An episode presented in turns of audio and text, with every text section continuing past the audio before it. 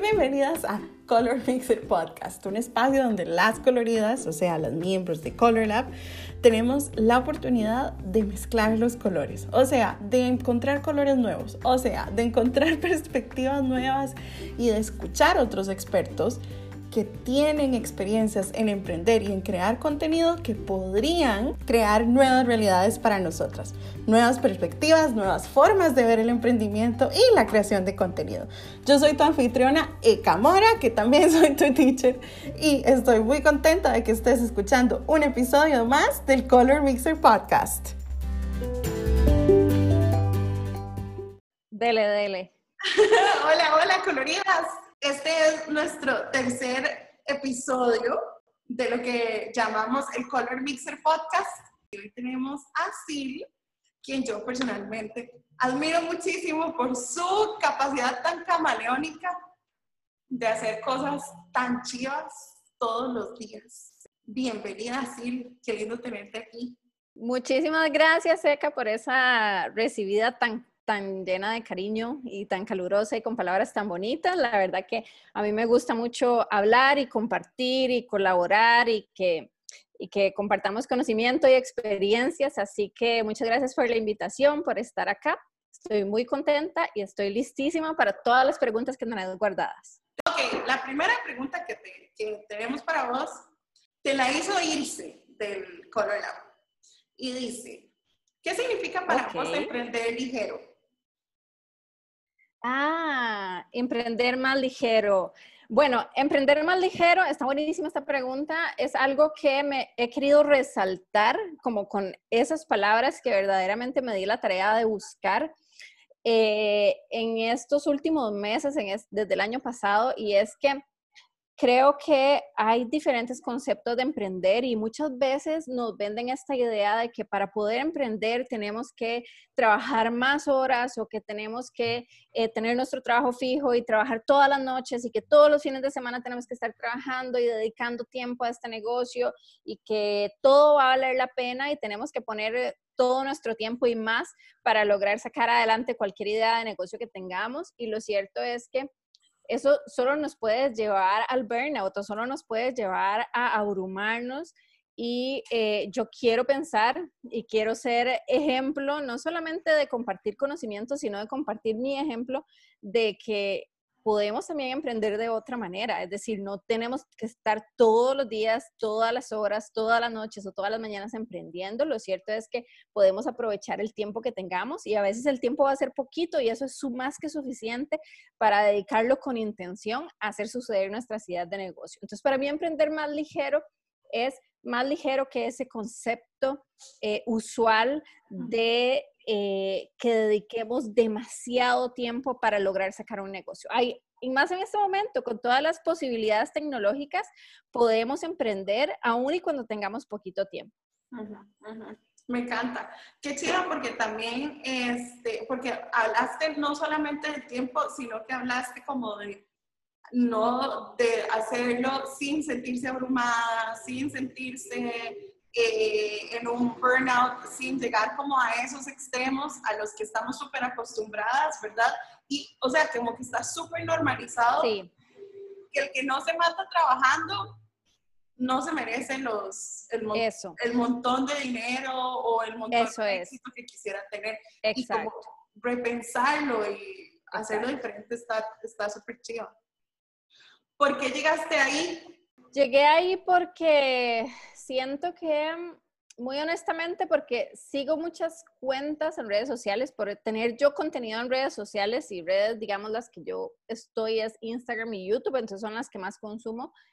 Eh, hay mucho contenido ahí afuera que dice cosas como, em, levántese una hora antes que la competencia y trabaje más que la competencia porque hay alguien ahí afuera trabajando, ¿verdad? Como que hay mucho contenido que lo lleva a uno a esta palabra en inglés que existe, hustle, o sea, como de estar en esta constante eh, como trabajo fuerte y mm, realmente lo que yo quiero es promover una manera diferente de emprender, como que quiero hacer esa contraparte de, hey, no, o sea, puede trabajar así si usted quiere, pero hay otras maneras de emprender también.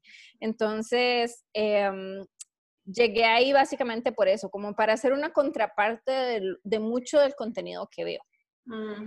¿Y en tu experiencia personal se ha sentido así, emprender? ¿Se ha sentido más ligero?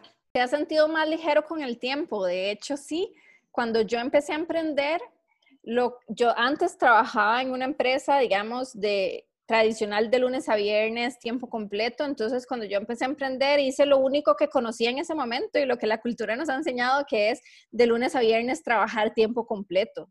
Y lo cierto es que es muy fácil, así como es muy fácil gastar dinero, es muy fácil gastar tiempo, es muy fácil que yo diga, bueno, voy a encontrar cosas que hacer porque siempre queremos mejorar cosas, siempre queremos estar trabajando en nuestro negocio.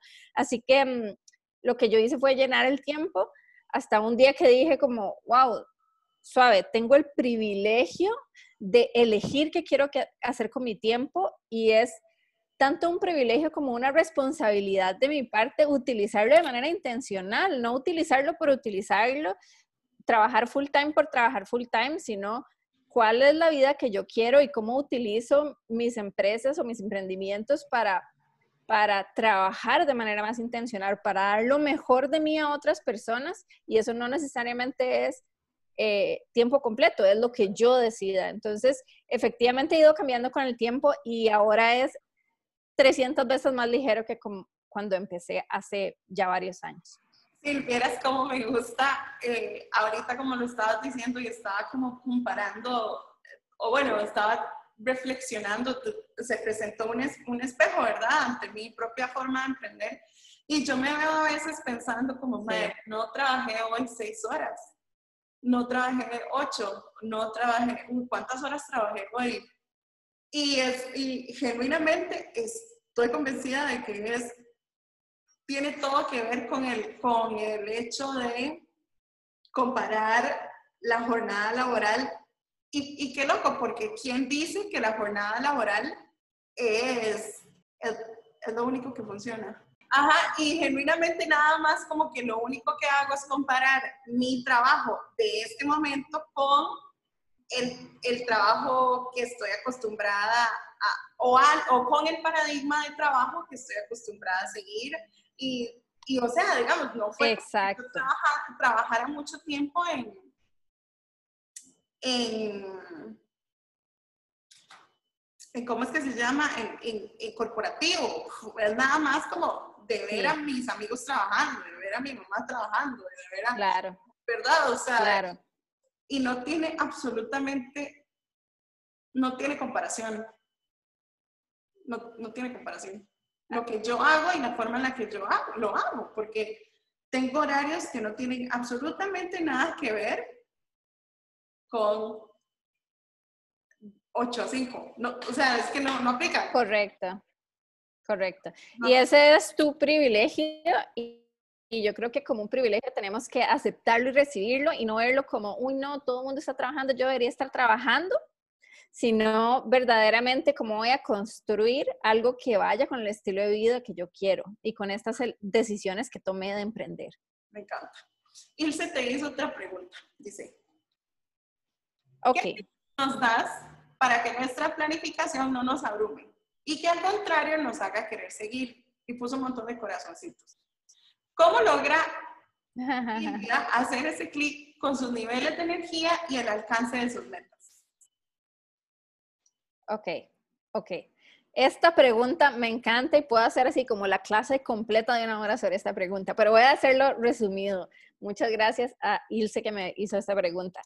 Em, número uno, teniendo muy, muy, muy claras cuáles son mis metas y mis prioridades. Y eso significa que no nos podemos poner 15 metas al año, porque lo cierto es que no tenemos tiempo humano para abarcar tanto, sino yo trato de tener una cosa importante al mes que quiero lograr con cada uno de mis proyectos. Yo tengo tres proyectos principales, Little Monsters, la plataforma de contenido y cursos que llamo yo Silvia Hidalgo y también soy profesora en la Universidad de Costa Rica. Entonces yo trato de tener una cosa, una meta para cada uno de esos, de manera que eh, yo sepa que así yo tenga que faltar hoy, así yo no pueda trabajar hoy, así lo que sea, pasen imprevistos durante varios días, siempre voy a tener el espacio suficiente para trabajar en esa meta. Eh, si yo necesito descansar, puedo descansar. Si necesito em, ese día aplazar las cosas, los puedo aplazar porque estoy trabajando en una cosa al mes. Eso es lo más importante. No significa que no voy a hacer nada más porque todos tenemos cosas administrativas y regulares que trabajar, pero lo cierto es que me preocupo por durante el mes una única cosa. Entonces, eh, eso me permite efectivamente escuchar mis energías y preguntarme, pues yo lo que hago es literalmente como si fuera otra persona, preguntarme qué necesito antes de empezar a trabajar y, eh, decirme, hoy por ejemplo, después de almuerzo, hoy particularmente estaba súper cansada y entonces eh, me pregunté, ¿qué necesito? Necesito una siesta. Ok, me voy a tomar 20 minutos, voy a tomarme una siesta, lo más productivo que puedo hacer, porque si no voy a estar aquí luchando contra la computadora y eso no es productivo para nadie. Entonces voy, me tomo la siesta y regreso a trabajar. Em, así que eso, teniendo muy poquitas prioridades. O muy, muy bueno, poquitas prioridades y mucha claridad. Exacto, y mucha claridad. Y porque definir prioridades no es eh, definir todas las cosas importantes en mi vida, sino es lo que habla de claridad, es tomar decisiones sobre qué va a ser más importante en este momento. No significa que el resto de cosas no sean importantes, pero en este momento, ¿en qué me voy a enfocar? Claro, hay mil cosas que quiero hacer, pero habrá tiempo para eso. En este momento voy a enfocarme en una a la vez. Y de hecho así logramos mucho más que tratando de hacer un poquito de todo. Estoy completamente de acuerdo. Dice Ilse otra vez, ¿cuál es tu estrategia para que las personas realmente perciban y entiendan el valor de tu oferta y que puedan reducirlas y que puedas así reducir las objeciones respecto al precio? ¿Cuándo das productos arriba de los 100 dólares? Ok, wow, me encanta esa, esa pregunta, pero así, específica al grano. Eh, eso me, va me permite responderla específica al grano. Bueno, yo creo muy importante primero, a veces nos enfocamos mucho, y esto lo, lo, hago, lo digo también por las preguntas que me hacen muchos emprendedores, nos enfocamos mucho como en qué, qué es lo que yo estoy ofreciendo en el producto y qué precio le voy a dar. Y lo más, más, más importante, tenemos que recordárnoslo una y otra vez, es a quién le estoy vendiendo. Eso va a definir todo. Porque si yo entiendo muy bien a quién le estoy vendiendo, entiendo qué tiene valor para esa persona, qué sí está dispuesto a pagar más de 100 dólares, para qué no está dispuesto a pagar más de 100 dólares, qué está necesitando en ese momento, qué no está necesitando en ese momento.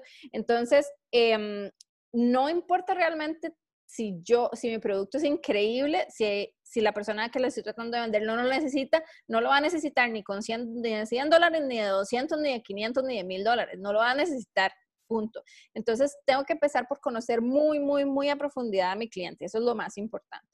Y después, a partir de ahí, construir valor es algo que eh, muchas personas me preguntan, pero ¿cómo lo digo? O sea, le, digo una y otra vez todas las características de mi producto. No, yo lo, lo, que, lo que debemos hacer o, la manera más fácil de construir valor es entender cuál es el proceso de pensamiento de compra natural de mi cliente. A esto me refiero en, si yo voy a comprar, por ejemplo, cursos, ¿cuál es la manera natural de comprar un curso? No es decir, uy, necesito un curso sobre tal cosa. No, uno empieza por identificar alguna necesidad en el negocio, por ejemplo, que necesito trabajar. Entonces, acompaño eh, a través de contenido, a través de redes sociales o a través de videos o a través de correos electrónicos, del canal que yo elija. Acompaño el proceso natural de compra de mi cliente. Entonces, le digo, le cuento no sobre el producto, sino le cuento sobre yo qué puedo aportarle, yo cómo puedo ayudarle, yo, y, y es claro, eventualmente cuando llegamos al proceso de conversión, le cuento sobre mi producto eh, y sobre los resultados y el impacto que va a obtener. Pero yo primero tengo que entender eh, cómo voy a conectar con esa persona, tengo que decirle, hey, aquí estoy y estoy entendiendo lo que están necesitando en este momento y eso que están necesitando se siente de esta manera, yo lo sé, ¿verdad? Primero tengo que conectar antes de venderle. Creo que ahí hice un resumen de varias cosas, pero creo que respondí. Me encanta. Nosotras hablamos un montón en el lab del principio de escucha activa, que es súper importante, digamos, en las relaciones humanas. Claro. Con todas las personas que tenemos, pero con nuestra audiencia se vuelve como se vuelve elementalísimo, ¿verdad? Y la forma, nuestra forma de comunicar, de escuchar activamente nuestra audiencia suena súper loco, pero es a través de los insights que nos da Instagram, a través de las reacciones que nos dan las personas a nuestras historias y a través de estar creando una conversación con ellos y empezar a conocer cada vez mejor. eso, me encantó, sí. Ok, vamos con la siguiente pregunta. Dele. Dice Fanny. Ay, qué emoción que esté Silvia hoy. Para mí, Silvia tiene un don porque vende sin ser agresiva. Me gustaría saber cómo lo hace. Y, Adriana le contestó, totalmente. bueno, Fanny y Adriana, vamos a ver. Em, yo creo que tiene que ver con lo que dije anteriormente, acompañar el proceso natural de compra, porque una cosa, y este es un ejemplo que siempre utilizo, que es una manera muy fácil de, de, de demostrarlo, digamos. Una cosa es que a mí me salga un anuncio eh, o que yo le diga en este momento, Eka, te doy un 30% de descuento en mi próximo curso. ¿Estás lista para comprar? Me vas a decir como, ¿de qué se trata tu próximo curso? O sea, no, no podemos eh, nada más tirarle información al cliente eh, y esa es como la típica publicidad que vemos de promociones o de fotos de producto, que es lindísimo, pero esa no es la, información que necesita el cliente en el primer paso. Cuando yo estoy atrayendo, cuando yo estoy acompañando el proceso natural, necesito primero eh, decirle, hey, aquí estoy, te estoy entendiendo, tal vez estás necesitando algo así, eh, aquí está contenido valioso, esto es lo que he pasado, y después le hablo como, ah, ¿sabes qué? Tengo un curso si te sirve, tengo un curso al respecto y después si quiero, al final le digo, bueno, Eka, si quieres te hago un 30% de descuento, pero no puedo empezar tratando de empujarle mi producto, mi servicio, empujarle descuentos, empujarle precios, porque ahí es donde uno siente como suave, suave, suave, suave. Que, o sea, yo no, yo no pedí esto en ningún momento, no entiendo por qué me está hablando de esto. Entonces creo que es esa es la, diferencia es acompañar el proceso natural y, y, si les, y si dicen como, pero ¿cómo lo acompaño? Imagínense una conversación normal con una persona. Si yo tengo una persona enfrente y quiero contarle sobre un curso que estoy haciendo, primero le cuento sobre mí y quién soy y qué hago y le pregunto sobre ella y le pregunto sobre qué está pasando en su negocio y después le cuento del curso. No llego y le digo, hola, mucho gusto, Eka, tengo un curso 30% de descuento eso no es la manera natural, lo sentimos agresivo porque no es la manera natural que, de la, en la que hablamos. Sí, total, eso se siente como llegar a conocer un amigo de primera entrada, así, decirle, hey, ¿querés, Exacto. Primer día, ¿querés ir a tomar café a mi casa? Se siente como... Exacto. No se siente... Intrusivo. Sí, exacto, se siente... Eso. Eso. Invasivo, inclusive, como... Exacto, sí, es invasivo es invasivo.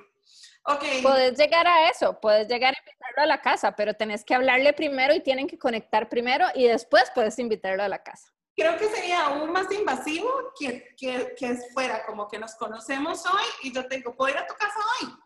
Porque todavía si vos me invitas, Exacto. Está raro. que yo me invite a tu casa, eso está súper rarísimo. Exacto. Vamos a la última pregunta, que, la, que es combinada entre la pregunta de Adriana y Linet. Démosle.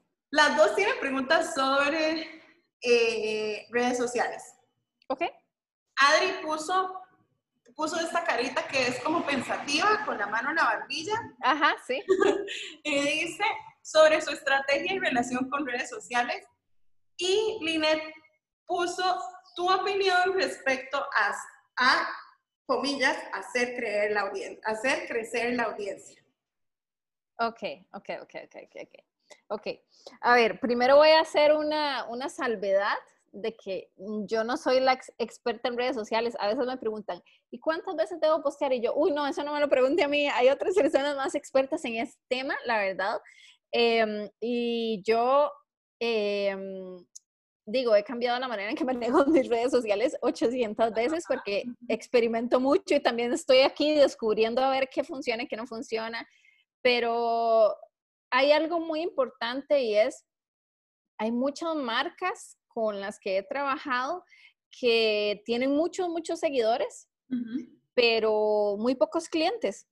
Entonces, Eh, definitivamente el número, yo sé que lo escuchamos una y otra vez, pero es difícil en, redes que están construidas a partir de números y algoritmos, es difícil que uno no le ponga atención a eso, pero en serio, en serio, el número no es eh, la métrica indicada si lo que estamos buscando es conectar, si lo que estamos buscando es crear una verdadera comunidad y si lo que estamos buscando es eventualmente convertir a algunas de esas personas en clientes.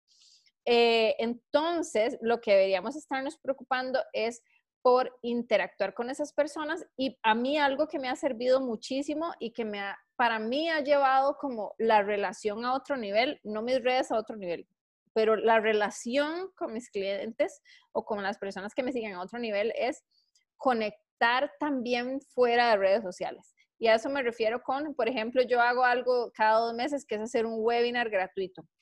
Entonces, en ese webinar yo puedo en Zoom hablar literalmente con las personas. O sea, me hacen preguntas, les respondo preguntas, entonces ya no es el seguidor que yo nada más tiro contenido y estoy viendo a ver si me dio like o si lo guardó. Es una persona del otro lado que me cuenta literalmente con nombre y apellidos qué está pasando en su negocio, cuál es el problema y yo le puedo responder de inmediato. Entonces, eso me permite después ir a mis redes y hablar de una manera más cercana con esas personas, porque yo he hablado con ellas. Entonces, ah, por ejemplo, me escriben mucho más por mensaje directo, porque ya hablamos de, repente en el Zoom o porque hablo de situaciones mucho más específicas. Entonces, para mí algo muy importante es conectar también, o sea, recordar que son personas como humanas y, y, conectar con ellas fuera de redes sociales y darle la importancia a cosas como responder los mensajes directos o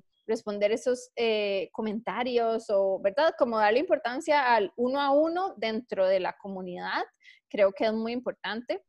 Eh, y algo que, mm, que, nada más quiero tirar acá, que, que, tiene que ver con esa pregunta, aunque no era directa, pero es algo que siempre tenemos como un mito, y es que muchas personas me dicen, ¿cuántos seguidores tengo que tener? ¿Cuánta comunidad tengo que tener para yo empezar a vender? Y lo cierto es que si lo que ustedes venden lo necesita alguien, no necesitan tener un montón de seguidores, pueden empezar a venderlo aún y cuando no tienen seguidores. Y yo, por ejemplo, que quería empezar a vender cursos, empecé a vender cursos cuando tenía como tres meses de haber iniciado mi, mi Instagram y tenía, me acuerdo en ese momento, perfecto, como 300 seguidores, una cosa así, que por supuesto es un montón, pero digamos se llenó un montón. Y se llenaron, todos, se llenaron los talleres y yo dije, este, bueno, es que yo no necesito, bueno, ni siquiera necesitaba los 300 en los talleres, en los talleres los abrí para 30 personas cada uno, eran tres talleres y se llenaron todos. Y entonces yo decía, bueno, eh, muchas personas tal vez se hubieran esperado, ay, no me voy a esperar como a tener mil por lo menos para ver, ¿verdad? O me voy a esperar. Entonces creo que eso es algo muy importante. Eh, y lo otro es, uno nunca sabe quién, está, quién es verdaderamente cliente y me ha pasado que hay personas que me dicen, llevo, yo empecé en 2018 el Instagram, llevo siguiéndote desde 2018 y hasta hoy finalmente logro comprar un curso tuyo. Entonces a veces no, no despreciar o subestimar es la palabra que la gente no convierta de inmediato, todos están ahí consumiendo algo y están dándome mínimo su tiempo. Y hay algunas de esas personas que estarán dispuestas a darme su dinero, pero es muy importante como, no sé, eh, toqué varios puntos, pero esos es como mis pensamientos generales sobre redes sociales. Uy, eso se sintió súper calientito en mi corazón. Respiré varias veces porque me siento súper, sí, estoy súper de acuerdo. Sí voy a colar una pregunta más porque, y esta es mía mía. Yo, eh, hablando otra vez, digamos, del, del, éxito de esos primeros cursos que hiciste, yo lo veo súper relacionado al hecho de que eh, te presentaste de una vez como una experta y estabas siendo una experta desde, eh, desde tu camino con Little Monsters, ¿verdad? Que fue una marca que, que, que, que, se transformó en servicios, ¿verdad? Empezó como, una, un daycare y después se movió como más a un kinder y después se movió, y después Silvia se pasó a ser Silvia Hidalgo y además es la teacher. A mí me encanta esto de crear una marca y no un negocio. que, que te permita tener todos esos, esos proyectos que hablábamos al principio y todas esas prioridades y, y, y hacer todo lo que crees. ¿Cuál es tu perspectiva de eso? De, la marca y no negocio. Sí, yo creo que hay algo clave y especialmente con Little Monsters como que lo, lo, lo viví mucho y lo vivo aún y es cuando tenemos un propósito claro y un propósito es como la razón de por qué existe una marca, es más fácil ser flexible y es más fácil entender que ese propósito se puede cumplir de diferentes maneras. A veces va a ser de, en forma de diferentes productos o de diferentes servicios. Eh, y eso nos permite ser flexibles en eh, lo que nos ha pasado con Little Monsters, que es una parte ha sido crear los productos y servicios que, que queremos, una parte ha sido evolucionar hacia donde queremos y otra parte ha sido nos cae pandemia encima y tenemos que solucionar y ver qué hacemos. Entonces, a veces porque uno lo quiere así de flexible, a veces porque tenemos que hacerlo así de flexible, pero lo más importante y creo que nos mantiene es entender que estamos ahí por el propósito, no estamos por un centro físico o no estamos por em, ese producto o ese servicio específico que tiene que ser de esa manera, sino estamos por una marca que tiene un propósito claro y a partir de ahí puede, puede transformarse en diferentes cosas. A mí me gusta pensarlo que es como una plasticina y yo puedo darle diferentes formas. Tengo la misma plasticina, el, exactamente la misma, eh, y, esa esencia no cambia, pero yo puedo darle diferentes formas que yo quiero. Entonces creo que eso es importante como tener el propósito claro y preguntárnoslo, porque siempre es, válido evolucionar y cambiar y, repensar y devolverse y eso es parte de crecer. A veces crecer se ve como como ser más grandes, a veces crecer se ve como ser más pequeños, a veces crecer se ve como ser de una forma o de otra. Todo es crecer, todo es evolucionar, con todo vamos a aprender. Me encanta, me encanta eso.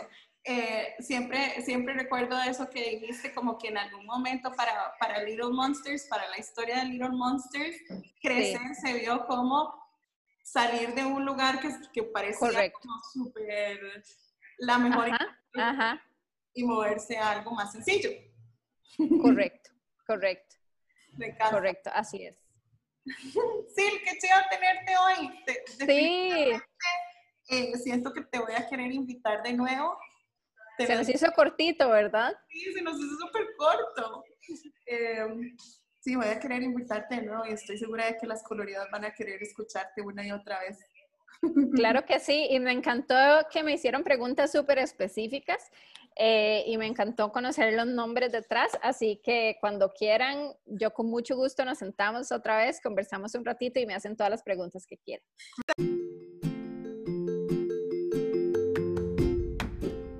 Hola colorida, muchísimas gracias por escuchar este episodio y muchísimas gracias por ser parte del lab. No se te olvide estar pendiente de la próxima entrevista que vamos a hacer y dejarnos por ahí nuevamente las preguntas que crees que le hagamos a las personas que vamos a entrevistar.